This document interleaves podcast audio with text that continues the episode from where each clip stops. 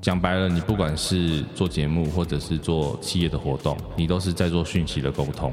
但是其实有一个差别，综艺节目玩的是错，然后企业活动玩的是对。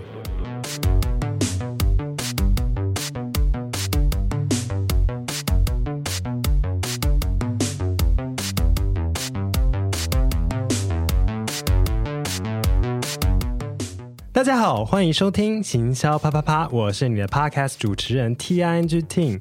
今天的录音时间是二月十二号，虎年第一路，我邀请到重量级来宾，他是我们这次今年的 KKBOX 风云榜最佳节目入围者，让我们欢迎给幕后一道十八赖的戴尔大叔。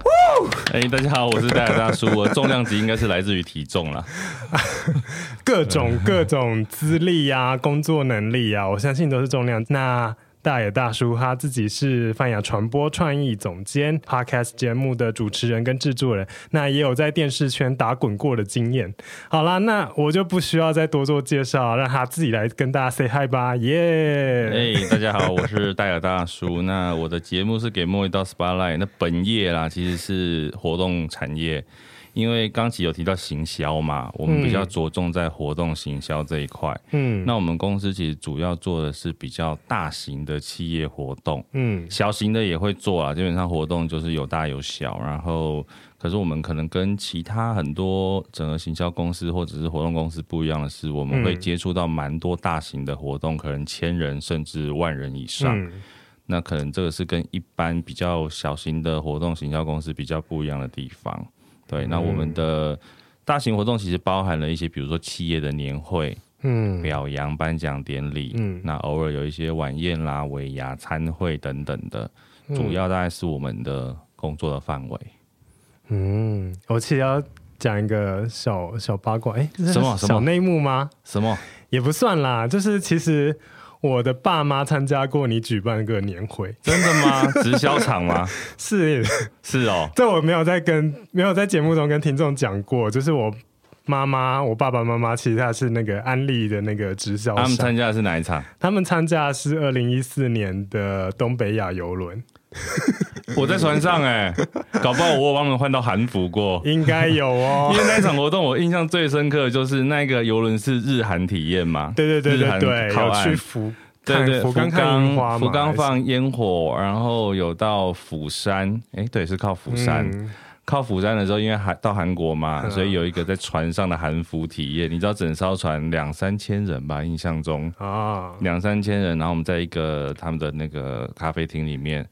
让他们轮流体验韩服，然后拍照。Oh. 我们一小群人，好像十个工作人员吧，那一整天就是不断的帮大家穿脱衣服。天哪！然后我的工作人员就跟我说：“ 我从来没有一辈子脱过这么多裤子，因为他要让他的拍照轮替很快嘛，oh. 所以他就要一直人家脱。”不是自己拖，就是我的工作人员会直接帮他拖，这样比较快。啊、不然有时候自己拖慢慢拖、啊。天哪！对，他说我一辈子没有拖过这么多人。哎、欸，我本来以为你们只有承包那个表扬大会，没有没有，因为大家跟大家讲一下，就是为什么会有这个游轮？会是因为安利公司它每年都会招待一些成绩对行销的业绩有达标的行销商。那我爸妈其实，在退休以前，他们现在没有在做了，但是他们是那种算是蛮厉害的直销商，就是已经去过十几次。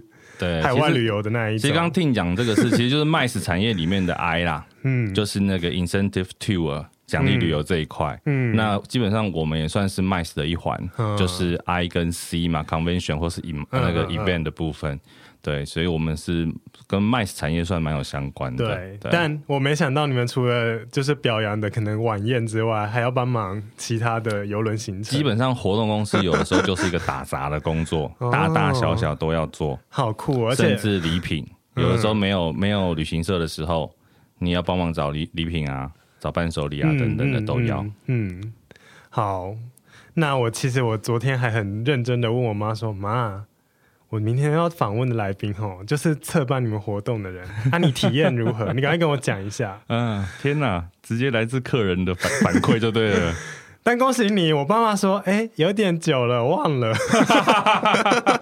是真的很久了，七年前了，八年前了。对，对他说我回去想一下，然后到现在都还没回我赖讯息。那一趟我最记得就是换衣服，天哪，还发生什么事？有一个，其实其其他的就是表扬啦，一些表扬或者是研讨会啊、分享等等的，嗯嗯嗯、那个倒不复杂，因为其实船上的会议活动受限于场地跟它本身的硬体，比较不会有太复杂的东西。嗯，对，嗯，比较多是周边活动会比较好玩。嗯、我个人蛮常上过游轮的。哦，那个那之前，因为这两年的疫情的关系，不然其实我之前我自己算过，我光是在游轮上面工作做活动的时间，前前后后加起来，以天数来讲，应该有超过一个月，就是包含看景啊，嗯、然后实际的活动执行，嗯，对，我甚至有坐游轮到欧洲去过，哎，不是，应该是反过来讲，到欧洲去做游轮的活动，哦，对，那一趟也是蛮爽的。就是只做布置，所以第一天布置完，我们就跟着游轮，就是环绕着英吉利海峡。嗯、那个应该是我生涯中觉得最快乐的一次活动旅程吧。欸、那我想要问一下，不同形态的活动，大概筹备的时间大概是会是怎样的呢？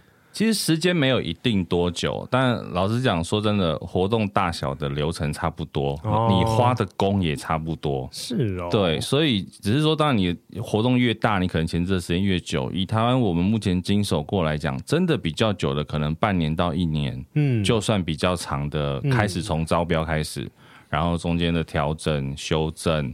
一直到演出，我觉得半年到一年大概已经是台湾目前操作活动比较大的。以商业活动来讲啦，当然你说如果像奥运那种开幕一定更久嘛，嗯、那个不能比。嗯嗯、可以商业活动来讲，大概半年到一年左右是差不多的前置期。嗯、那你会从有的时候从招标提案开始，嗯，然后开始调整企划的内容啦，审视报价啦，接着其实就是到。开始要执行，比如说你的表演，你可能要开始设计节目，嗯、要开始彩排，嗯、要开始排练。嗯、那你甚至到了其他的硬体，你要规划你的舞台、灯光、音响怎么配置等等的，或者你的视讯怎么来使用？那视讯里面的动画有哪些？如何去跟你的呃客户的需求去做结合？有企业的元素，又有观众想看的东西，所以前前后后大概半年到一年的时间。这个是属于比较大型活动的，嗯、像我昨天刚提完一个案子是五月的，它也算蛮偏大型的。嗯、那一般来讲，它可能都一月就起跑。那今年因为疫情有点 delay 的关系，哦、所以它到二月。呃，其实是富邦人寿的活动，我也做他们活动做很多年了。哦、他们每年在 TICC 有一个国际会议中心，嗯、有一个表扬大会，三千人的，基本上以富邦人寿来讲，应该是他们每年的重头大戏。可是，一九年办完那一场之后，疫情的关系。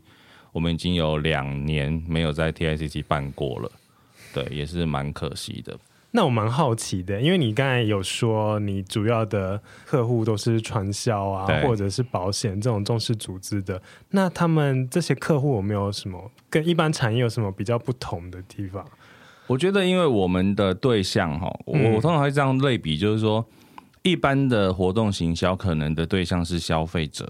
对，那我们的对象比较会是内部的业务员或者是直销商，对，所以他们重视，我觉得两件事情啦，荣耀跟激励是最重要的。嗯、就是一般我们可能对消费者卖的是产品，但是我们对这些业务或者行销商可能卖的是未来，嗯、卖的是梦想，你行销的是这些东西，嗯、所以相对起来，其实我觉得在情绪的掌握上会更不一样，因为老实说，消费者很多的时候。你的企业形象，我不是放在第一位，我可能看你的产品好不好，嗯、我可能看你的价格是不是便宜，跟你的 CP 值是不是高。嗯、可是对于直销商或业务员来讲，他们其实会比较在意的是，呃，你企业的东西有没有打动我？嗯，哦，当然我也会在意，说我在这边赚不赚得到钱呐、啊，这也是一个。对。可是你的一些。政策啦，你的一些未来的方向啦，嗯、有没有打到我？那所以我觉得在情绪上的掌握是对内跟对外就不一样的地方。哦，这我可以补充一下，因为我其实是参加过几场表扬大会，你也知道，毕竟要去帮妈妈加油嘛。就爸 妈上台的吗？爸妈有啊。哦，那就很厉害啦。对，那而且更重要的是，其实像案例，比如说以案例来讲，我自己参加过的，因为他们通常会是一个邀约的一个话题，或者是对对对，其实就借口啦。对对，就是。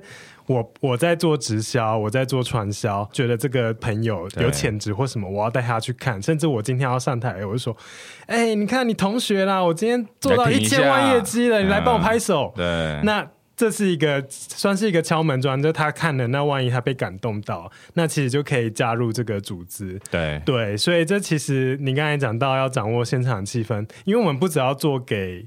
不是我们，又不是我，因为大叔不只要做给现场的直销商看，还要做给直销商的亲友，以及他可能未来潜在的下线，他潜在的客户。看，其实为什么直销要做这种大型的表扬或激励画面？嗯、除了上台的人爽之外，其实很大一个目的就是给下面的人看，对，让下面的人觉得说，有一天我也要像他们一样站在上面。嗯，其实这个是我觉得不要说直销而已，所有的业务工作的表扬都是为了这个，嗯、就是让你的后辈或者是新人们知道说，我在这边，我除了我可能赚得到钱，我有业绩之外。我还有一天会站在上面，嗯、或者是像刚刚讲的，享受一些奖励旅游的荣耀。嗯嗯，对，那个是比较不一样的啦。嗯、那这样在执行细节上，比如说表演或者什么，有特别会加强哪一块吗？或音乐什么？呃，如果把表演拆开来看，是音乐，你一定会挑适合这个情境的，甚至该转音乐的时候转音乐。嗯、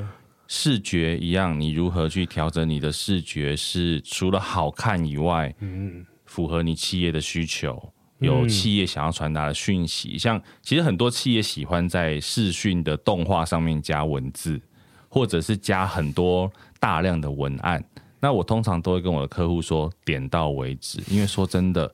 没有人想看，对，没有观众会在你的荧幕上看你落落等的文字嘛？就我只要有一个，然后你如果真的要放，我们就是几个重点字强调出来就 OK 了。你不要说，其实就跟我们做 PPT 一样，对，我们做 PPT 的时候，你不会整页贴满字，因为没有人要看。嗯、那观众我在看表演的同时，你要我分心看后面很多的文字，其实不太可能。嗯嗯，所以视讯我们有时候也会跟客户讲说，动画搭配当然要好看，但是文字不要落太多。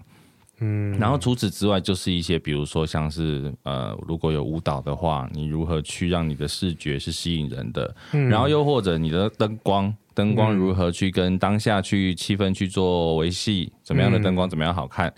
我常常讲灯光，就是为什么你做害羞的事情，灯光关的暗暗的，因为才有气氛嘛。哦，对，那其实跟我们在做演出是一样的。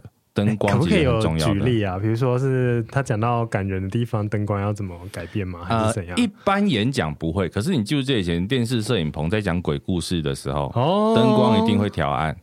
然后我曾经在上海做过一场，绿绿对，然后我曾经在上海做过一场尾牙，哦，然后我们就发了那个钢管女郎在饭店里面跳钢管，然后她一彩排的时候，我就跟我的灯光师说：“等一下这一段啊，你就是红光给她打满。”那个看起来就是很青色，那种粉红色的光，我知道。对对对，粉粉紫紫的这样。天哪！对，所以其实。做现场的东西就是你有很多东西。我们其实如果以比如社群行销或者整合行销，你是整合媒体来讲，其实我们就是整合各个所有的硬体或软体在现场做演出。好有趣。其实我本来在访纲上有列一题，因为我自己本身是待过算是广告公司或者是数位行销，那当然有做过，还是有做过一些公关活动啊，小型的讲座或者是一些打卡这种，但是我们没有承包过，我自己没有承包过这种大型活动，所以我。在我很好奇的就是，你说你的那个工作的项目里面有一个叫现场导演的部分，这样。嗯、那刚才有讲过灯光音乐的，那请问现场导演还有哪些的？他的工作内容大概是在做哪些事情？其实可以这样去想，就是说你在看一场演出的时候，嗯，舞台上每一个动作，我所谓的动作不是只有人的动作。灯光进的点，音乐进的点，特效出的点，哦、甚至人走出来时间，什么什么乱七八糟一大堆东西，这些东西其实所有的点的决定的进出，应该都是在总导演或者是现场导演的手上。对对，所以你要现现场导演，你要如何整合你手上所有的东西，去确保你的演出流程不但顺畅，嗯、而且在流程的转换可以感动得到人，可以 touch 得到人。我觉得那是现场导演一个最重要的。那我们的工作，比如说。我们前面一定会有单段的每段表演节目自己的彩排，嗯，好，每段表演就自己彩排，同时呢，你就会彩排灯光、彩排其他的声音相关的硬体、视讯等等。那接着你可能会有技彩、技术彩排，就是我跟我控台的硬体一起做一个整场的彩排，嗯，然后再就是可能大家知道的总彩，我们所谓总彩视同正式演出嘛，嗯，就是把它当成整个节目从头到尾来一次。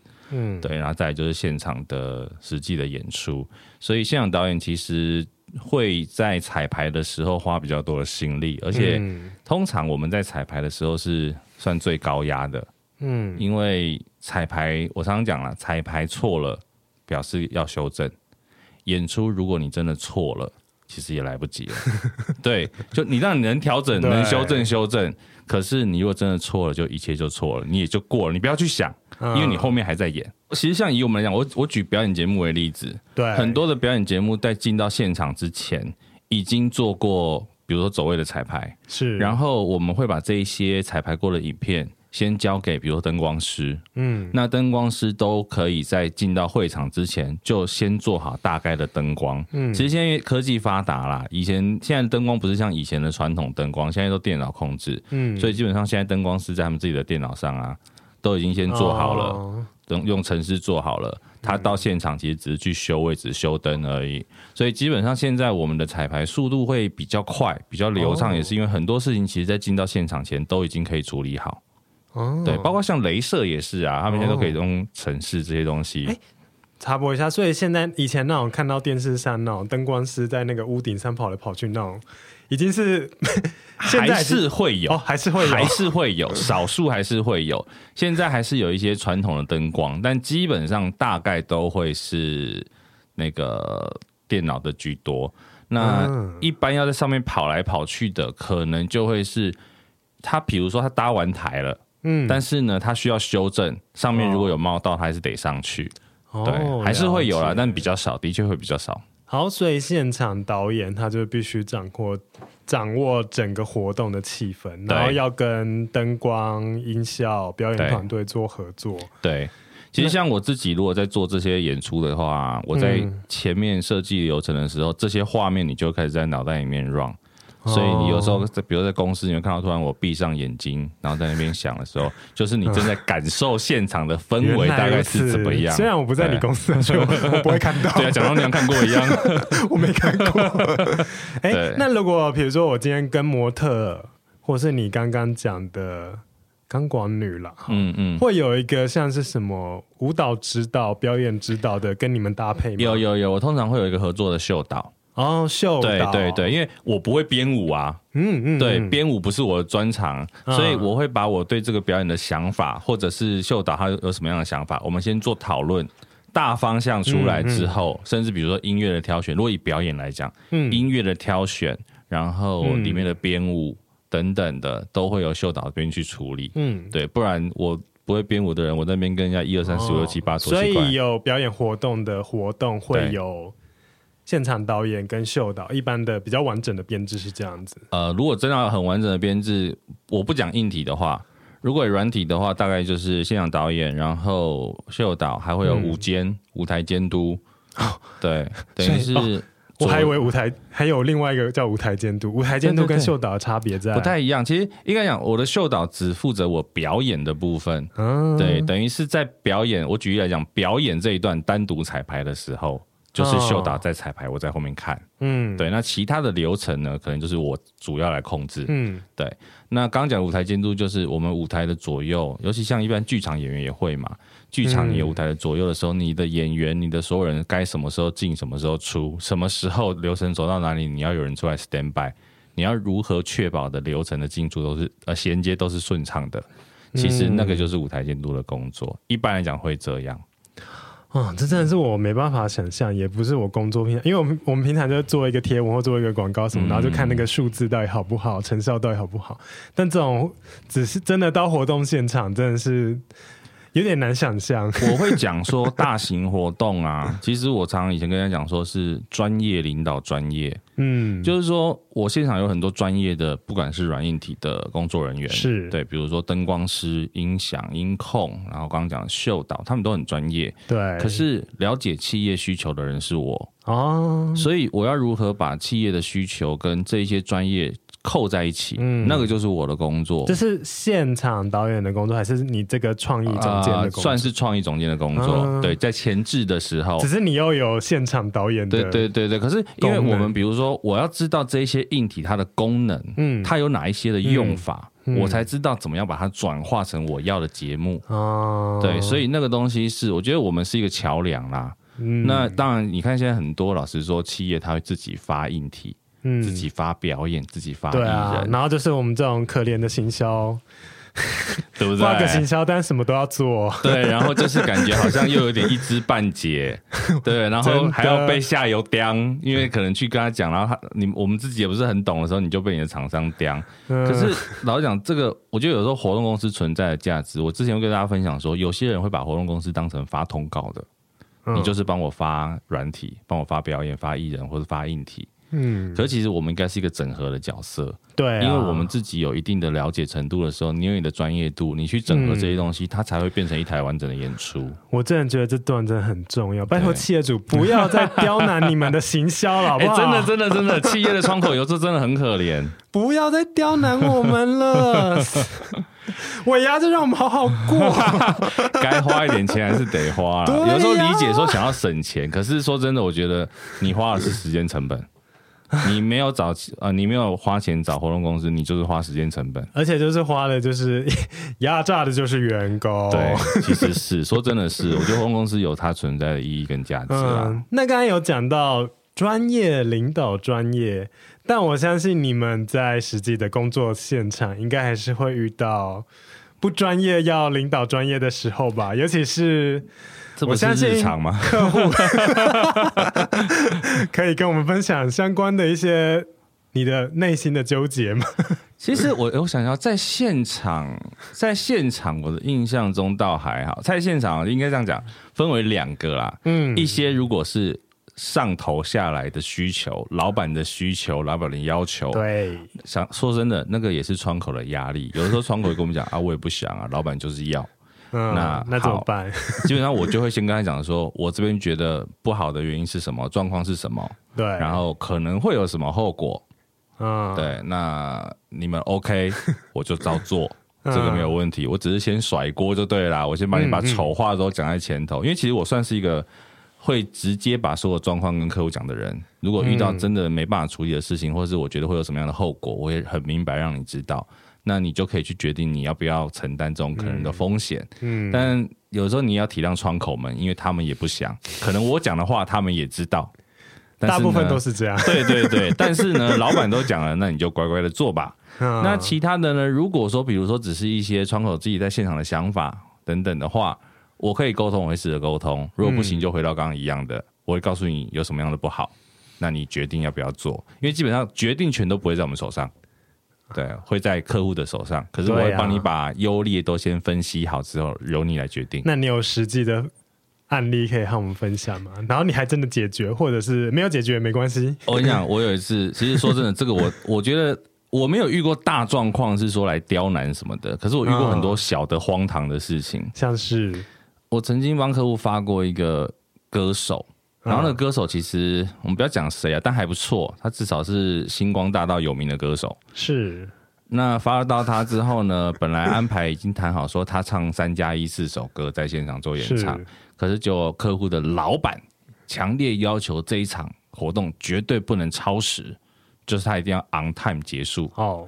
那我就说，那你们就是看哪个老板讲话讲少一点啊，因为其实再差五分钟还是十分钟，如果照 rundown 拉出来的表的话，嗯，就他们最后的结论是说砍掉歌手一首歌。哎、欸，这好，这好难得哦。而且那个歌手其实不是说小歌手哦，就是还不错，我觉得应该是在中上以上。可是，这样歌手其实会不会很开心啊？就觉得、欸、其实会啊。那但是对于如果你观众你知道的话，你会不会觉得说啊？观众应该不会知道。对，我是说观众不会知道，可是其实不合理。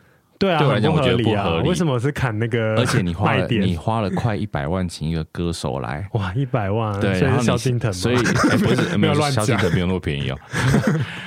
你看哦，也就是说，我我随便讲一百万，等于他一首歌价值多少钱？二十五万，二十五万，你就因为老板说不要超时，你为了省下了五分钟，你就让二十五万随风飘。这是这个是蛮蛮不合理的、啊，但这好像不会影响到实际的舞台的。对对啊，不会影响我啊。可是我觉得听到很多荒唐的事情啦，嗯、现场的倒不多。哎，所以你就没有遇过那种这个不专业凌驾专业，但是会影响到现场表演这种状况？因为我上次听你的节目，哦、有一段、哦、有一段有一段，我想到了，我不知道是不是跟你听的一样。有一段是，其实我很介意的是，尤其像我们这种表扬大会或者是分享的、啊，是你常常会有人要用 PPT，他在他分享的时候搭配了一些简报画面。嗯，那但是呢，你知道客户也很奇怪，就是他们都不喜欢把 PPT 在开演前就确定完，他们都要演出到一半之后还要跟你说我的 PPT 还要改。这个也不是行销的问题啊，这是老板都喜欢。对，可是 可是我们都会跟他们讲说。其实你们在我控台在演出当中，嗯、你来做任何档案的置换，其实都是有可能影响到节目的。哦、那果然有一次，就是因为我们演出到一半，有一个 PPT 来说，哎，要换这个新的 PPT。嗯，我们在换的过程当中，你的一些设定我有点忘记了，可是设定就跑掉了。所以就变成是说，现场的流程就因此有不顺的地方，那客户就有点美送。可是我们就跟他们说，早就跟你讲过了，你不要在演出的时候，你还要来改 PPT，因为我我可以接受临场有状况要处理，可是说真的，这件事情是可以事先解决的，嗯，它不是这么临场发生的。你说这东西，老实讲。你可能改个一页，除非你那个数字大错，比如说你业绩数字大错，我觉得那个我们都可以体谅。这这可以改。对，可是老实讲，你如果只是一些鸡毛蒜皮的小事，然后要在演出当中换档案，我觉得那个都是对控台来讲是一个很大的风险啊。对，嗯，我上次听到的故事其实是你的来宾分享啦，就是他们要做灯光投影表演，但是有人坚持要把地板换成黑色。哦哦哦哦！我觉得那个，我觉得这个案例好经典。你刚讲那就是我的秀导的分享哦，原来就是对对对，我可以再讲一下，这个太经典了，我觉得你一定要讲一下，这个这个是非常经典。因为大家可能这几年有看过很多所谓的地面光雕投影的表演嘛，尤其奥运的开幕式很爱用，对，啊、对，在这个地面上打上投影的画面。像我们灯会最近也是很喜欢，比如说弄在古迹或者建筑物上面，对各种的光雕投影。那地面的投影也是一个很大的玩法。对，那可是像我的秀导，他是去跟别人合作的时候啦，就是遇到是他们说，哎，主动提出说要做光雕投影，要打在地面上啊，然后跟地面一些投影的互动。可是，一演出的时候发现，哎，还哎，我前面开会的时候发现，哎，地板是黑的耶。大家知道黑色不会吃光啊，大家都知道，我们都用白墙在投影的。对对对，你家不会买来投影机，然后投在一面黑墙上，投在黑板上，不可能嘛。所以其实你就会知道说，我们不会在。黑板上面打光雕，对啊。那你一听到那个地板是黑的时候，然后他还坚持说他当初跟客户的提案是说要打地面的投影，你不会傻了吗？最后我实际有看到那一场演出，在线上有影片，到底是如何？真的就是一个荒谬，你根本不知道什么地面投影。而且他那时候跟我讲的时候，我没有发现荒谬的地方。我看影片，因为你根本就没看到光雕。对对对，不是我看影片的时候，我才发现一个更荒谬的地方。什么？他那个演出啊。大家知道光雕投影为什么都是奥运爱用，对不对？对，因为奥运都是在 arena 运动场里面，嗯，观地面最低，观众慢慢阶梯式往上坐，哦，所以效果会好。对，他那一场演出在饭店的宴会厅。是，然后是舞台上。对，也就是说，基本上所有的人坐着都看不到舞台。哎、欸，那 都看不到舞台面。那那当初为什么会决定要做这个表演？是不是很荒唐？说真的，我要老实说，很多活动公司真的很两光啊。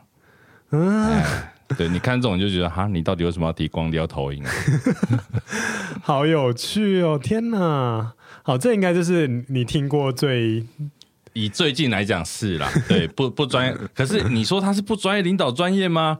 他是活动公司，他应该有活动公司的专业啊。就不专业的活动公司领导了舞台表演啊。对，是，其实也是。那你有遇过其他的就是现场状况，但是不是人为的，或者是不是说像这种前面这种不专业领导专业，而真的是就可能前面没拜拜，或者我觉得我这辈子。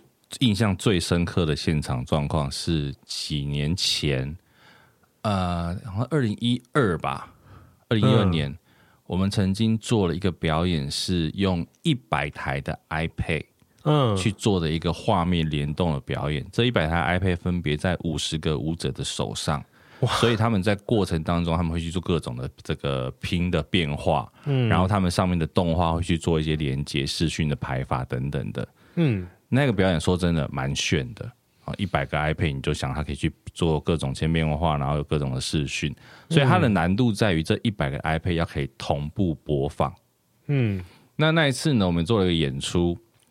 在呃万人的活动，在林口体育馆，它那个需要是所有的一百台 iPad 一百台 iPad 进到同一个 WiFi，然后用 i WiFi 来做那个联动的控制。彩排的时候都没有问题，很顺畅，也演了很多次，彩排演了很多次。嗯、那个活动演了两场，下午一场，晚上一场。下午第一场的时候，观众一进来，那是开场表演，所有的后台的表演人员跟舞间开始狂抠我们控台，说所有的 iPad 现在连不上 WiFi。我说发生什么事？因为我们已经有设密码了，是我们不会让一般的观众可以进来。可是后来发现是原因，就是说，虽然你有设密码，所有观众进来，大家看到有这个 WiFi 名称的时候，我还是会试，我会试你这个机器哦，试的呃试的过程，它同时也会吃到你的频宽，嗯，所以那个时候所有的人后台表演者连不上 WiFi。那怎么办啊？也不可能广播叫观众说：“对对，大家不要给我连这个。”不可能啊，怎么可能？放下你的手机，不要手贱。原本就有一个备援机制，就是如果真的连不上，手动按 play，就是大家三二一按 play。好累哦，这个是真的是最不行的，就没想到真的用上了。可是你知道，人的速度真的不可能，你五十个人怎么可能完全同步按？所以说真的，那个一上台，完全是一场悲剧。Oh. 你就看到五十个笨蛋在那边拿个两个 iPad 动来动去，不知道在干嘛，因为所有人都看不懂他们在拼什么，真的是一场悲剧。后来，因为他晚上还有一场要演嘛，嗯，研究了原因之后，我们就赶快把那个名称也隐藏了。嗯，好，所以晚上是演了顺利的演出。嗯，而其实，在那一个错误里面，我学到最大的一件事情是，说真的，这个是一个很大很大的包。对啊。可是呢，那时候我还不是做总导演的角色，好，总导演是我上面的那个老板。在这个状况发生之后，他其实没有骂人。嗯，他的第一个反应就是说，先去了解到底什么问题，因为我们晚上还有一场。嗯，所以能不能在晚上开演之前把这个问题解决掉？这个是最重要的，嗯，所以基本上如果有跟我合作过的很多人可能都知道，是基本上我彩排可能会骂人，但是演出的时候基本上不会。就我刚刚讲的，他错了就是发生了，嗯，你要做的是你如何不要去影响任何人的情绪，但是你继续去解决问题。说不定其实观众还看不出来，应该也会有这种状况，也有可能。可是我们自己知道，你不可能过得去嘛，你一定会改优嘛，怎么可能这样去演？可是我觉得那状况就是说。你怎么样在演出的过程发生问题了？嗯、你很平心静气的、很沉稳的去解决问题。我觉得那个是做现场演出的很重要一件事情啦。嗯、那个那个事情是我后来学到最大，我觉得是这一点。你如何不要去？嗯、你骂人没有用，你没办法解决问题。嗯，对，你急也没有用。可是很多刚讲不专业领导专业，很多客户在现场装出状况的时候，他就是会生气。哦，对啊，对，然后很急呀、啊。可是很急，老讲你没办法解决问题，因为你越急会越慌。对，尤其现在很多东西都是电脑控制的时候。那安抚现场焦躁的客户有什么诀窍吗？嗯，就是跟他说不要担心，我们在处理，给我们点时间。对，那他们还是会很急，所以呢，我觉得也没有什么诀窍啦。威士忌递过去，对，就是或者是看有没有人可以来把他带走，转移他的焦点。但是因为我们还是要处理状况，嗯，对，我觉得让他，而且还有一个就是说，你让他知道说你现在处理的段落到哪里，嗯，我们现在在做什么，我们要做什么事情。那他知道你在做这些事情的时候，他可能会比较安心，嗯，对，虽然还是会担心会慌。可是你让他知道说，我现在这个状况可能为什么？我们在解决哪些问题？或许比较可以去解决他们当下的慌乱或烦恼吧。对，了解。那我想要问，就是因为你有在讲座中提过，现场的表演呢，它不只要吸睛，这观众看得很开心，最好是能够跟客户的品牌的调性，或者是能够传达企业理念什么，让大家知道这个表演是有意义的。那在规划这种。能够传达品牌理念的表演，有什么创意发想的诀窍，或者是你们平常是怎么进行讨论的呢？我觉得其实以企业的东西来讲，当然我觉得阅读企业的，比如说经营的理念啊、品牌精神，那个是必要的。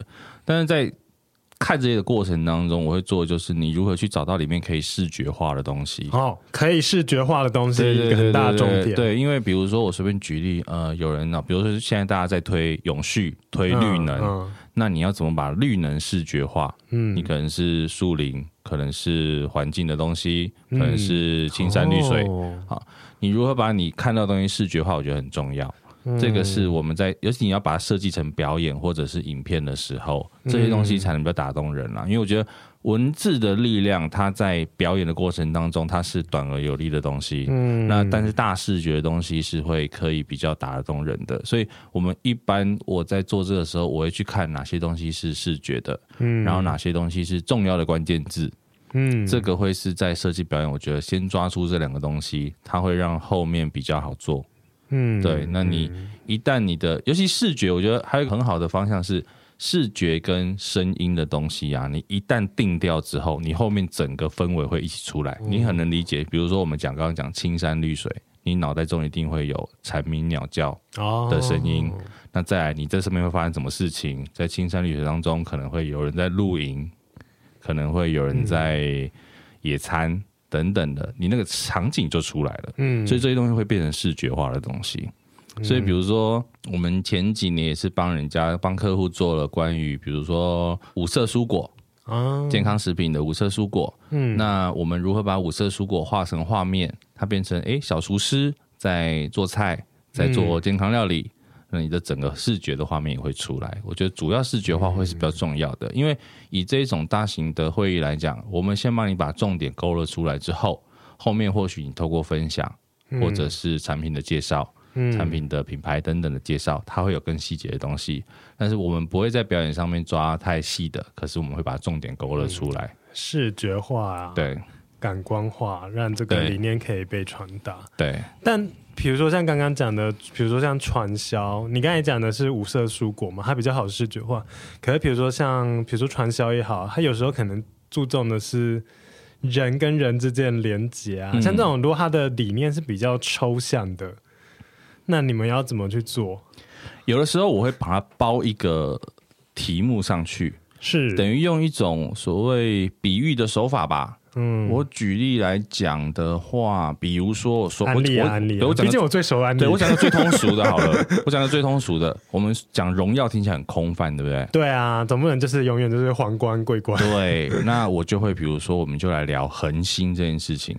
哦，恒星，恒星发光发亮，对，恒星发光发亮，然后永恒不灭。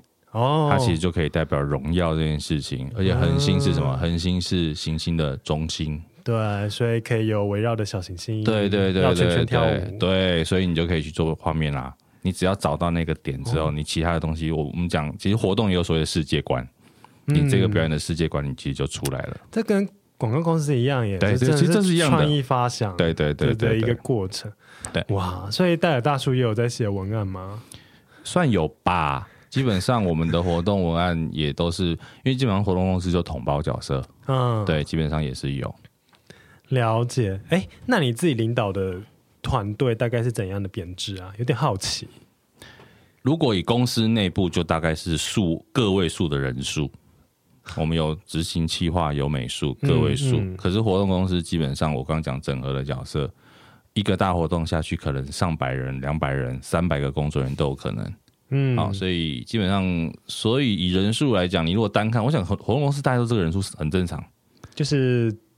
个位数，十个个位数，但是十多个很多了，每一个人都是很会中间沟通，很像沟通，对对对对。然后你可能上下游的沟通，因为我们要接触很多的下游厂商，嗯，对，软硬体都是。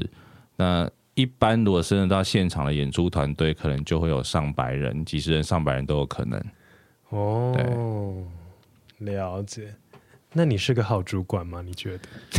嗯，这个好像自己讲不太适合。这个问题会不会跳太远？我不知道好不好啦。可是我自己，我觉得我有时候觉得我跟别人很不太一样，是我我蛮极端的。嗯，在跟同事的相处上面，我会很凶，但我也会跟你可以好像过得很轻松，很互开玩笑，然后我也很会主动开玩笑。可是我觉得那个东西建立在一个前提上，就是说每个人都知道自己要干嘛。嗯，我觉得活动公司很重要的，你要在活动公司工作啊，嗯自律很重要。嗯，因为我可以，因为说真的，这个行业你算上班时数多久，老实说真的不重要。对啊，对？因为嗯，我花一个小时可以写一句文案，跟你花八个小时写一句文案，到底谁该拿的钱比较多呢？应该会给一个小时的吧？但没有啊，到底谁写的好被用上？对对对，假设都是用上了，假设好，哦、对不对？假设都用上了，我们先讲这个对。可是那八个小时才写得出一句话，我一个小时就写得出一句话，那八个小时应该领比较多的钱吧？好像不对。所以这个行业本来就不是看工时的，嗯嗯。所以你说你今天不想来公司上班，我想要在家写案子，没有关系。你今天。几点以前一样把案子交给我，我不在乎你是在公司还是在家里、嗯、还是在咖啡厅哪里，我们要看的是结果。对对，所以我觉得这个行业要的就是高度的自律。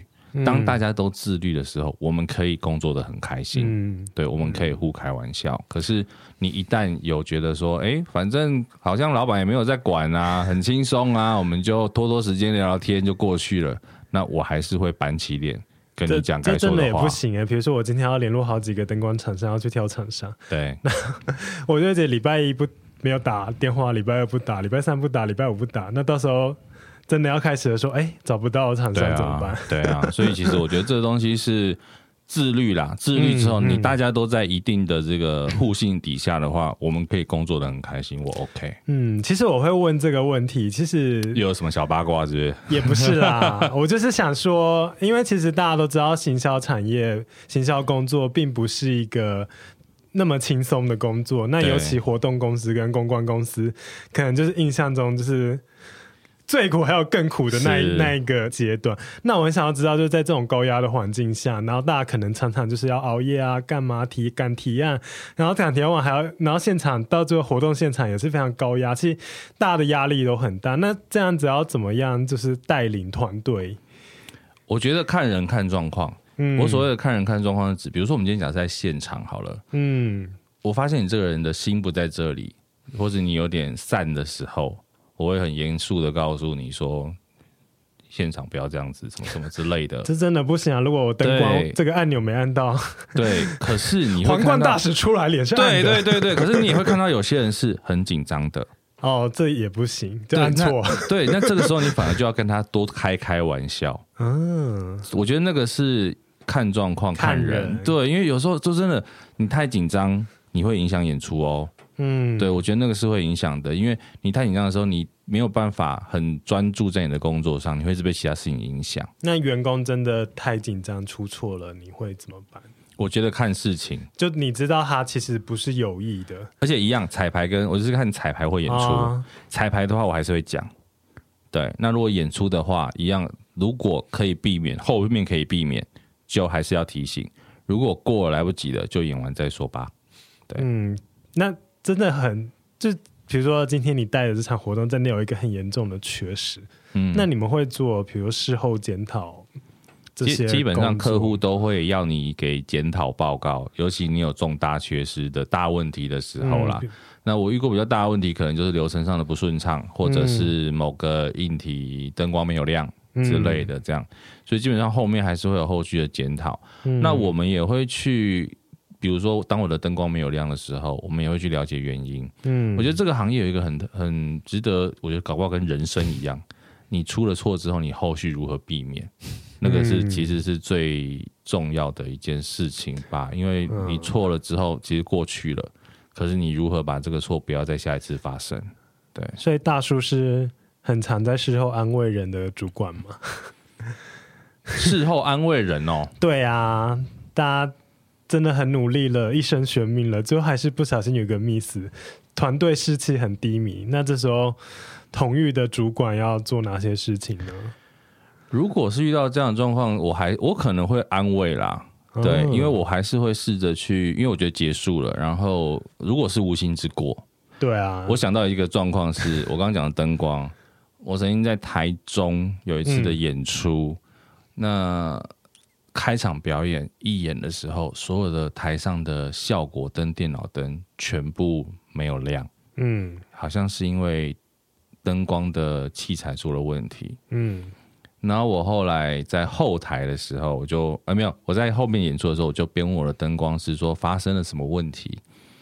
那他们就讲说，我的侧台那边啊有一个灯光的器材，那原本它其实就是摆的好好的，嗯，可是因为那边刚好是有一些可能 VIP 吧会经过的地方，所以客户就说要把它遮起来。不要给大家看到，这个我也是觉得花了发，对不对？然后好，所以呢，就拿了块布把它给遮起来。那为什么后来会影响到灯光呢？因为机器没办法散热。哦，对，那些器材没办法散热的情况下，它就热宕机。热宕机，所以所有的器材就挂掉。这真的也不是团队的。那你说要怪谁呢？对啊，对啊，怪 VIP 好像也对，因为说 VIP 皇冠大师他可能不 care，而且他们 其实说真的，他们也不知道会有这种状况。老实讲，我们也不知道，对，我们也不知道。所以像这种状况，你也不能去怪团队。嗯、我觉得看是不是无心之过啦。嗯、对，那如果真的是该讲的，这个错是不应该犯的，我觉得还是得说。嗯，对。但是如果这不是这个组员他自己的他他的问题，对，那就是要去开导他。毕竟我想活动公司 人的替换应该也是是是是是是，所以这是个辛苦的工作。所以除了开导，我觉得就是我会建立一个观念，就是说你要如何在以后避免这件事情啦。嗯，对，就这件事情错了也发生了，我们怎么避免它再次发生？下次真的进到现场好了，这件事情就是你要先去注意的。嗯，对，一样的错不要第二次，就这样。好，对，好啦，我们好像讲了很多预防错误或者是 比较不顺遂的案例。啊、那成功的案例呢？你自己做过有没有？自己心中觉得哇，这一场真的是很棒，我列为我简报的代表作，我提案我一定要讲这件事情。这种案例分享一个。我刚前面提那个富邦人寿啊，其实说真的，我这几年帮他们做案子，我都蛮有成就感的。哦，怎么说呢？因为我说真的哦，我这个同业听到有机会可以来看看这个 这个，我我说真的，我觉得富邦人寿是台湾的企业活动、嗯嗯嗯、商业场里面流程最复杂、嗯、内容最多的。我真的不是我要这个自卖自夸，真的，我觉得台湾的商业场没有这么复杂的流程，它每一个流程都是一个节目，都是一个秀。嗯，对，然后而且他们很愿意尝试新的。我记得前几年啊。你要想哦，富邦是一个多大的企业体？前几年他们三千人怎么样？万人吗？哦，不止哦，他们光业务员就三万人哦。他们每年的内勤尾牙在南港展览馆就一万人，而且只是北部哦，南部还有另外一堂哦。嗯，所以整整个公司不知道我们不知道啊，反正很大。刚讲的这个老板可以反串，对不对？对。然后那一年的主题，我有跟其他公司提过类似的主题，他们没有采纳，他们觉得这个不上道。呃呃，不入流。后来富邦采纳这个主题，到底什么主题？前，前几年他们就用了九四狂 哦，对，就是以一个你想说它是大型的金融企业，这个这么年轻的话，而且听起来很屁孩吧？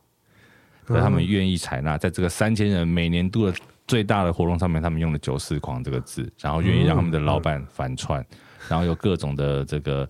很华丽的员工表演等等，其实一方面呢、啊，节目的安排是它很热闹，嗯，你会觉得你除了真的颁奖稍微可能沉闷一点啊，因为颁奖真的没办法，嗯，可是你在颁奖的过程当中，不管是影片，不管是表演，过程当中会让你随时都有东西可以看，嗯，坐在下面的都有东西可以看，对，然后甚至我们让主持人或者是艺人，在台下，不止台下哦，跟后排。你看，大家如果去过这国际会议中心，你知道它有三二呃三四五六楼吗？嗯，你到五楼去做互动的时候，那个整个观众的感受会不一样。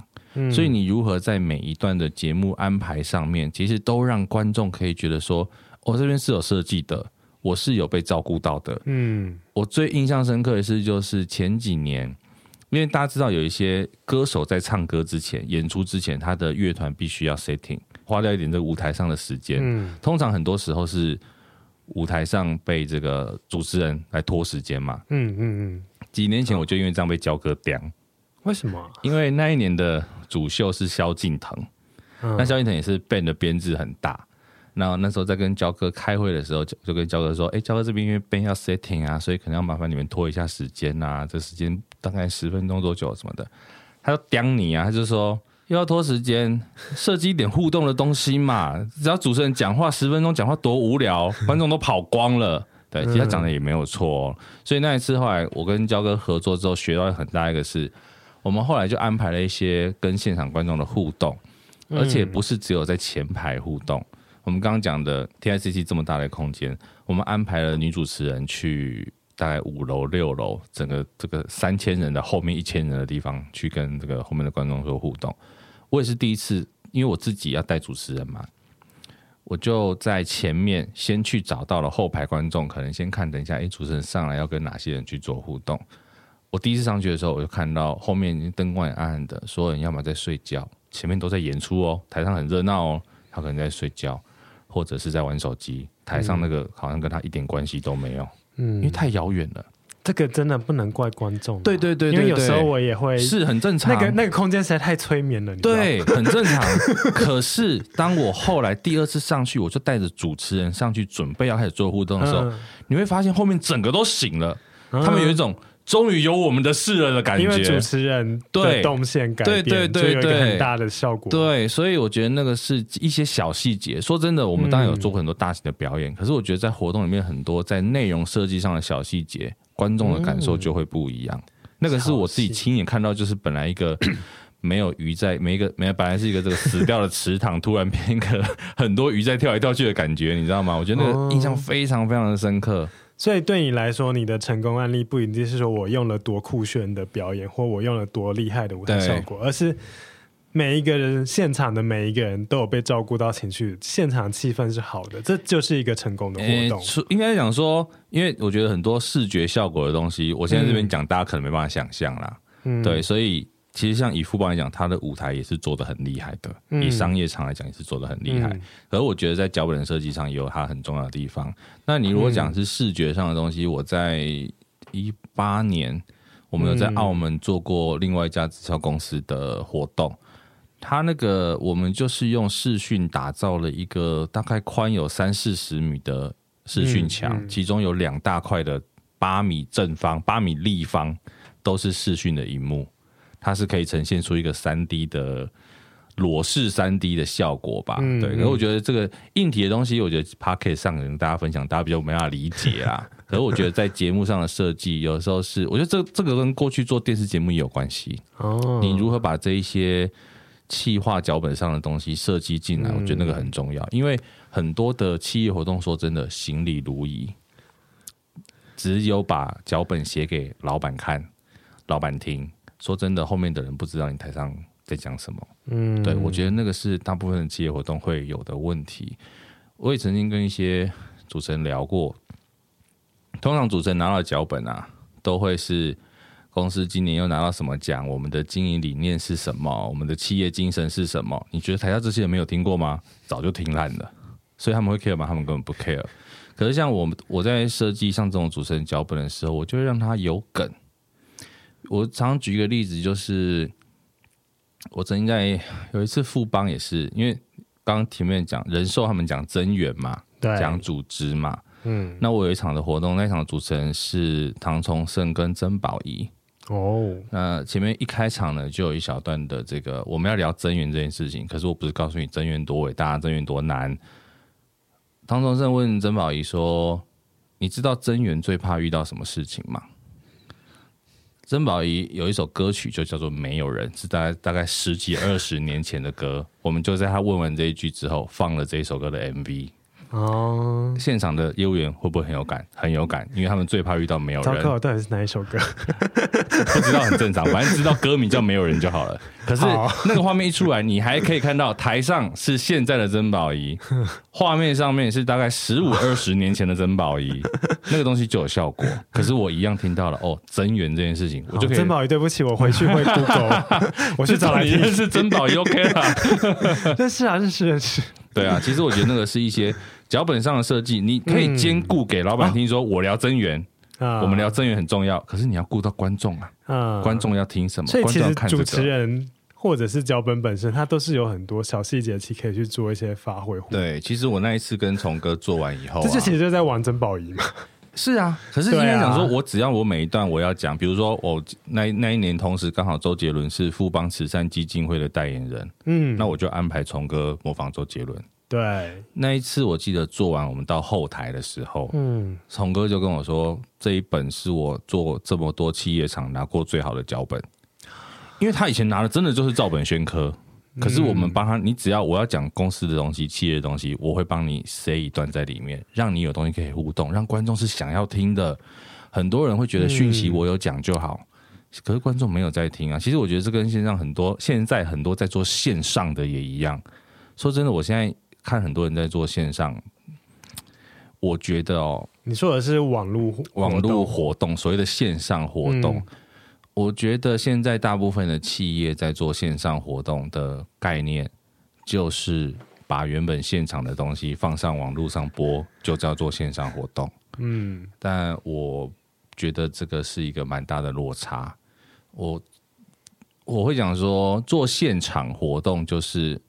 老板决定你要看什么，反正你都关在这里，你也跑不了，对吧？嗯。做线上的话，以前你看我们在做这个现场活动的时候，就是老板要你看什么，嗯，你就得乖乖坐在那边，除非你跑掉，你离开。嗯。可是现在做线上呢，哎，你只要有一个 line 进来。你就离开你的手机，离开这个转播了。嗯、你不要管你家里洗碗啊、洗衣服什么，那都不算哦。你自己划手机，你可能就走了，他就再也不会回来了。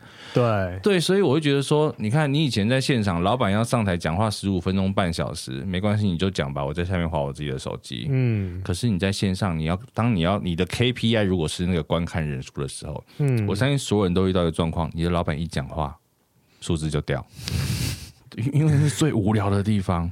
可是，如果你是用一样现场活动的逻辑在做线上的活动的时候，那他势必你的观众不会想要看，因为那个节奏是冗长的。大家都知道，网络上的影片七秒抓不到就没有了，何况给你讲二十分钟。对，其实我第一次在也是帮案例做线上的节目的时候，你就是把它节目化、精致化。呃，比如说我举一个例子。过去我们在现场，可能是一个直销商上台跟你分享二十分钟，我个人发生了什么事情，我的成功故事是什么。嗯、后来我在帮他做线上的时候，我们就提了，我们做一个做法比较好理解，就是我做了一个大学生的美的一个棚内节目。哦，对，主持人就是用访谈的方式，用聊天的方式，跟七个七七个对七个年轻的直销商去聊，然后聊你们的人生关键字。对，我问问题，然后你比如说，哦，你这个，所以还是真的有一个棚的。对对对对，我们就在棚里面搭啊。然后我不是让你每个人出来自自己在那边分享我讲了什么事情，我们做了一个类似综艺节目的方式，综艺型的访谈。那连内勤的员工都会跟我说，哎，好像很自然的就看完了，也很轻松。那一段其实播了半小时多，对，可是它相起相对起来，它就不会是一个轮流上台讲话。你这个东西如果在现场，可能是五个人轮流上去讲二十分钟、一百分钟的演讲哦。你觉得在线上有人看吗？对，其实我觉得那个是一个思考转化的方式啊。你要把甚甚至你可以也可以把新媒体的东西放进来啊。你把 YouTube 的想法放进来也没有不没有没有不行。可是就是不要只是上 YouTube 就叫做做做直播。我想能够让大家。在网络上就一看就看四五个小时，应该只有像丢丢妹或 还有台湾海鲜了。OK，龙虾，龙虾两百只。这个说真的也是我自己一直在思考啊。老实讲，对你说节目设计好不好一回事，你如果沿途有在送东西呀、啊、直播低价、啊、折扣码啊什么的给，对其实当然也能留过留住人、啊。大家只想看这种看可以看五个小时，对但如果真的是。心情分享真的是有一点困难。对啊，所以其实如果有比如说一些新的客户来跟我聊线上这件事情，嗯、我都会跟他们这样讲，就是说不要把现场的东西直接丢上网络，不然真的会很无聊。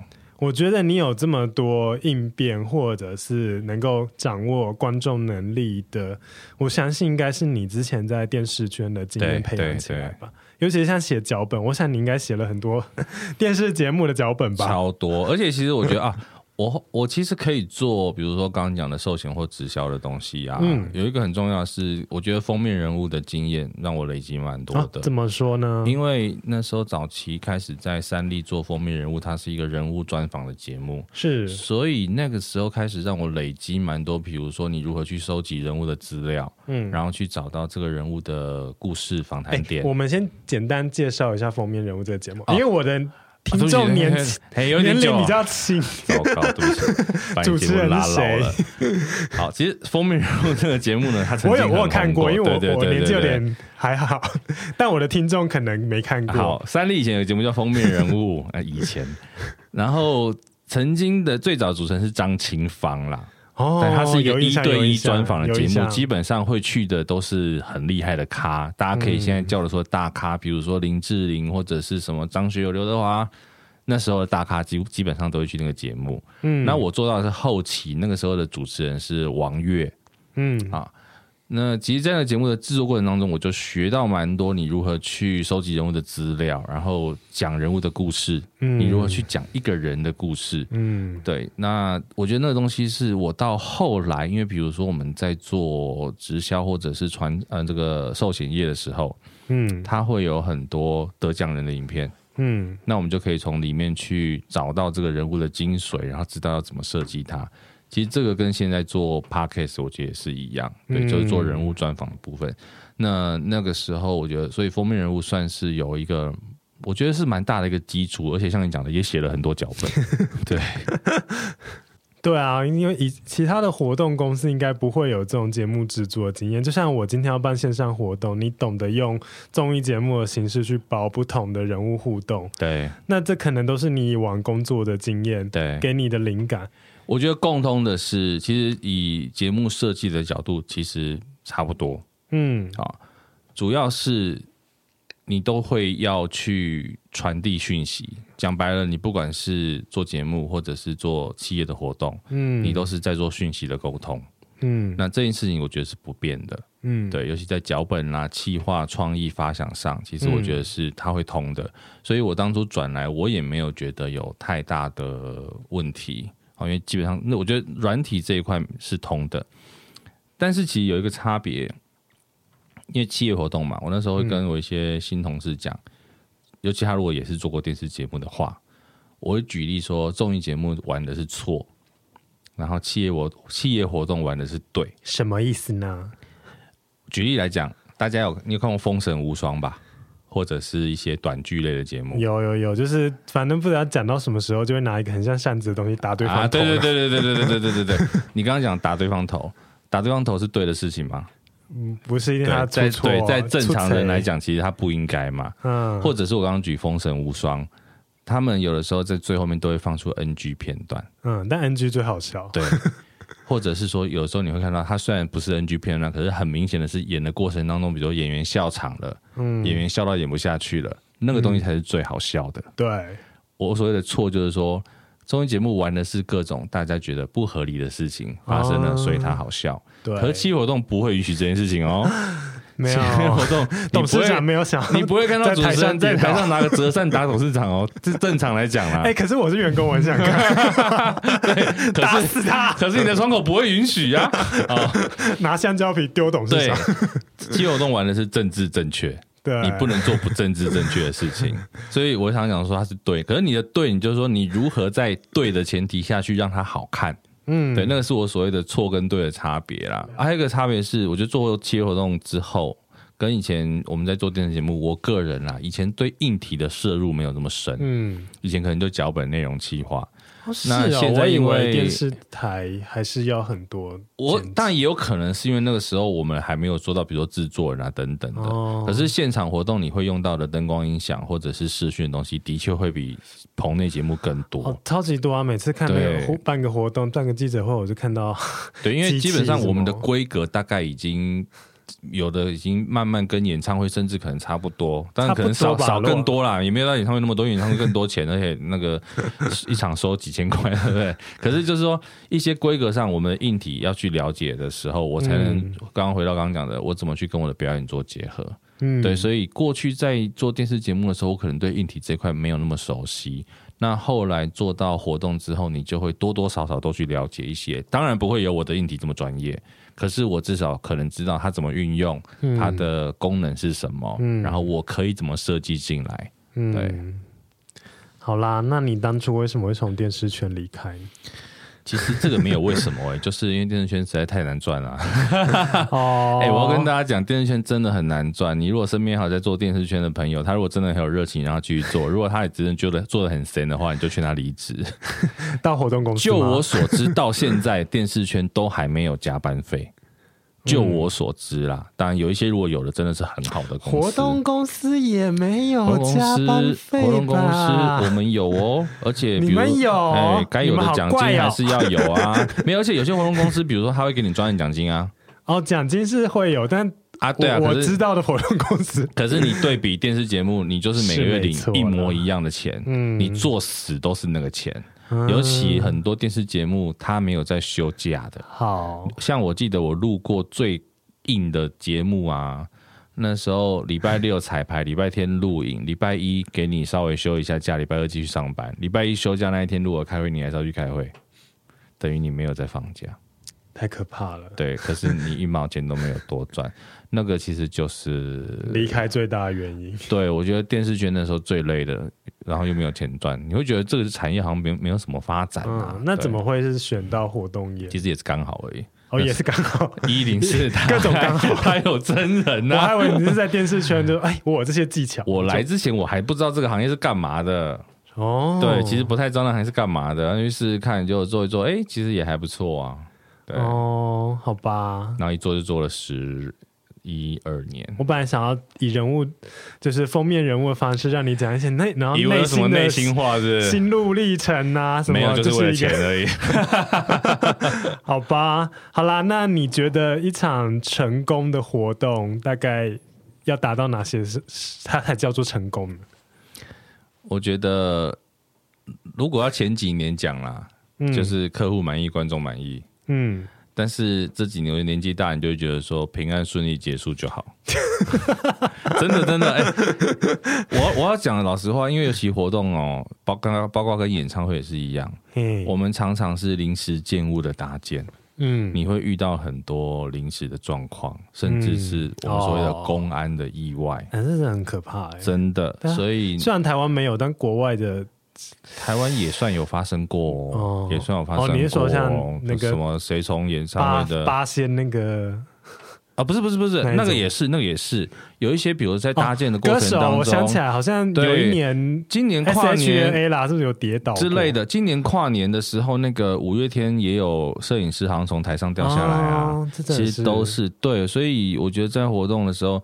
有的时候看到一些新闻说，比如哪里呀、啊、又怎么样怎么样，我觉得那个其实是大家可能一个危机意识还是有不够。嗯嗯、其实现在台湾很多像是比如说国际会议中心、外贸协会，他们在一些大型的活动场地，对于比如说高空作业的要求都非常严格了。嗯嗯。但是老实讲，我们有一些硬体的工作人员、硬硬体弟兄们，有的时候都觉得说啊，没关系啦，对我上去一下而已，没关系啦，安全绳不用绑啦。他每次都是这种没关系啦，对墨菲定律嘛。那有时候就是会突然间有这种事情，所以我会觉得安全啦。但是你说除了这之外，就是客户满意，然后观众满意，因为很多现在企业它会有那个、啊、填那个满意度调查啊，或者是问卷回馈啊。嗯嗯，那这种东西有的时候对我们来讲，虽然我们没有明确的 KPI，可是那种问卷调查就是算是一个对我们的 KPI。好，客户满意，对。观众满意，可以的话自己做。活动公司有赚到，哎，对，平安，对，这是一场活动成功的几个要点。对啊，而且我觉得满意之外，其实就是你的，如果真的说认真的话了，嗯、你的观众有被 touch 到我们想要传达的讯息，我觉得这很重要。嗯，对，了解。那一句话总结活动业，你的版本是用专业领导专业。专业领导专业、嗯、非常重要。我觉得这件事情是我算是把它当成一个很重要的事情。而如果给年轻人，其实我一句话啦，我之前 我之前会跟年轻人说，呃，你要让自己，你要让自己好像无可取代，可是永永远不要觉得你自己无可取代。哦，对，你要让自己说，哎、欸，我可以不要被取代，我很努力的做到这件事情。太好了，讲出我可以放在片头。OK，对，就是说，那你不要觉得说你真的不可取代。嗯，因为总有一天你还是会被取代。对对对。但是最重要的是，你可以一直跟不同的人合作。对，你可以是一个协调者中间的桥梁。对，这很重要。太精彩了，谢谢。我觉得我时间实在是。定的太少了。录了多久啊？啊，感觉大叔不要太长，可能后面没有人听啊。感觉大叔还有很多故事可以跟我们分享，应该差不多了啦。对，但我们现在就来聊聊你的 podcast 节目嘛。哦、对，对啊，互惠一下。既然这一段还没讲，这一段还是。其实说真的，嗯，给莫一到 Spotlight 这个节目，跟我做这几年的这个怎么讲活动背后的心声有蛮大的关联。嗯、就是说，我相信有很多企业主会觉得，比如说硬体就是工人，就是搭建。可是我想要让大家知道的是，我身边有很多很厉害的人。嗯，其实我为什么会比较骄傲，就是说。我配合的很多像灯光师啊，或者是音控师，嗯，其实他们都是很多知名艺人的灯光师或者是音控师，嗯、也曾经来过我的节目，比如说张惠妹的音控，嗯，比如说罗志祥、蔡依林的音控，又或者卢广仲、陈绮贞的灯光师，他们都是跟我长期配合的。我就想让大家知道说，其实幕后这些人，他们不是只是工人。对啊，只是硬体，他们其实是艺术家。对你说，我配合的灯光师小黄，如果可以，大家有机会去这个 YouTube 上可以看到他的影像，粗粗壮壮的一个看起来像流氓的人，嗯，可是他做的灯是给陈绮贞、卢广仲的歌曲，嗯、文青挂的哦，很细致，你就知道，对，他是艺术家。其实以灯光角度，他是艺术家，所以我想让人家知道说，给木卫道 Spotlight 的节目，我介绍很多。别人不知道的幕后的工作，嗯、或者是幕后发生的事情跟故事，嗯、那你就可以这些东西。其实说真的，你在一般的节目上面看不到。对，这我很有很有体会。尤其你讲音控部分，因为我有一次经过就是现场表演，那现场台上的歌手其实非常的，他表演实力很好，然后但是他唱的那个高音，他现场有玩那个真假音转换，啊、但是。现场的喇叭没办法把他的那个声音的细致变化传递出来，就觉得很可惜。那我有一次去国家音乐厅，我去听三步一的演唱会，那他真的是他现场的音响，真的是你知道是有立体感的那一种，嗯、就是你可以很明显的感受到三步一的声音从舞台到你的背后这样穿越过去。对，就算是我今天歌手实力再好，但是我配合到一个不好的音控。我可能我原本很有层次感的声音就变得很很不怎样。是，所以你看，为什么这些大牌歌手、明星的艺人，他们都会有自己专门配的音控师？大家现在不是都会带一个 EMO 吗？Ear Monitor。这些音控师完全可以决定我这个艺人的耳朵里面要听到什么，听到他的细节是什么。他可能想要听到的是鼓的声音多，或者是高音的声音多。这些东西完全是音控师在掌握的。那甚至现在大家常会有的时候一些典礼转播完之后说啊，这艺人都走音啊什么的，其实是有的时候可能是音控出状况，对，他当然有可能是艺艺人自己的问题啊。耳机听到的声音可能对对对，所以其实这东西有很多的细节在里面。那我们也会讲说，有的时候你不要把错都怪给台上的艺人，因为有时候可能是幕后中出状况也是有可能。真的，所以我们 Spotlight 要打得好，我们要看到这些精彩的职人他们的用心跟对啊讲究的地方。后来。其实慢慢的，我们也会把那个范围再拉大一点，嗯、就是可能不只是影视哦，比如说娱乐，嗯、像我也曾经跟这个呃乐天桃园或者是中信兄弟、嗯、他们的领队或者是拉拉队长来聊聊，哎，这些娱乐产业的背后，你们是怎么去发想、嗯、怎么做？就是我们可以把它再发散一点点，嗯，所有的娱乐产业的幕后都可以来聊。有，而且。其实大叔的节目就是我听了好多集，我最近都在听。对对，因为访问嘛，应该的。但真的是学习到很多啦，因为很多我们习以为常的细节，不管是表演的或者是节目的，但其实背后都是一整个团队的努力的成果。就像我现在的节目，其实旁边有 站着一位陈音师，有你的幕后也很重要啊。其实我可以再讲，老实讲，我们虽然自己这一行做的久啊，嗯。我有的时候仿到自己都觉得说，哇，这个连我都不知道。嗯，像比如说，我我讲一个我最有共鸣的哪一集？还是你已经忘记第几集？二十三吧，二十三，二十三有一个吉祥物的操偶师。哦，那一集说真的，我非常喜欢那一集，因为我觉得操吉祥物操偶师这个工作啊，完全可以代表活动产业。嗯，吉祥物超偶师就是大家去，比如说乐园里面，你会看到很多的偶，嗯、迪士尼啦，穿那个 Mickey Mouse 啦，嗯、或者是熊战啦，熊本熊，对，熊本熊，他们就是负责在里面穿偶的演员。嗯，对，对。那大家以前都觉得说，这种不就是工读生在穿着工读生在跳就好了吗？没有，其实里面很多是专业的超偶师。那我为什么说跟活动产业有很大的相关？大家看，你想，你去场活动的演出，你有灯光、有音响、有舞台，你就觉得那是一场专业的活动。可是呢，里面操控的人是谁？是攻读生还是超偶师就不一样哦。你的当你的控台高度专业的时候，你呈现出来的节奏氛围是完全不一样的。嗯、跟吉祥物的这个表演一样，吉祥物里面穿的是攻读生，跟穿的是超偶师就是完全两件事哦。嗯、工读生了不起，摆摆动作陪你拍拍照，可是超偶师他会进入到这一个偶本身的角色，该是什么样的个性，会做出什么样的动作。嗯，我觉得跟活动产业一样，你外观看起来好像很像。可是呈现出来的风格内容是两回事，有没有专业还是有差别。嗯。我其实很想要问一个小小的问题，就你就是因为你访问的人大部分都是幕后工作人员，那幕后的人可能就不会像目前的人口条吗？对啊，这么会讲话，那你要怎么引导他们讲出他们内心的故事呢？引导还好，因为我们聊天啦，我觉得主要是聊天，所以聊天倒都还好。那只是偶尔时候剪接会稍微辛苦一点，因为有的时候口条比较没有那么好的时候，可能顿点比较多啊，思考比较多啊，那没关系，就由我们后置剪接来挽救一下。对，对，但是最重要是要让大家知道他们在这个行业是如何的用心，如何的讲究，让大家看到职人精神。对对对，其实职人精神，我觉得是过去在这个产业比较少被看到的。嗯，对，我觉得那个是节目。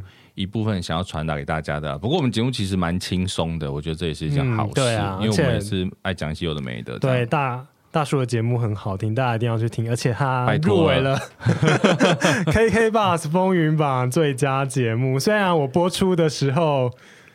我如果公布了吗？过世的时候，我剪的快一点才会。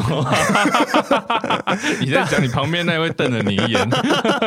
反正我们就先预祝大叔可以顺利获奖。感谢感谢，没有这这个，我觉得入围我真的很意外，就是说，因为他是 Podcast 的户头嘛。对。然后其实我平常虽然说会跟大家哈拉一下，但我不是一个很会公关的人。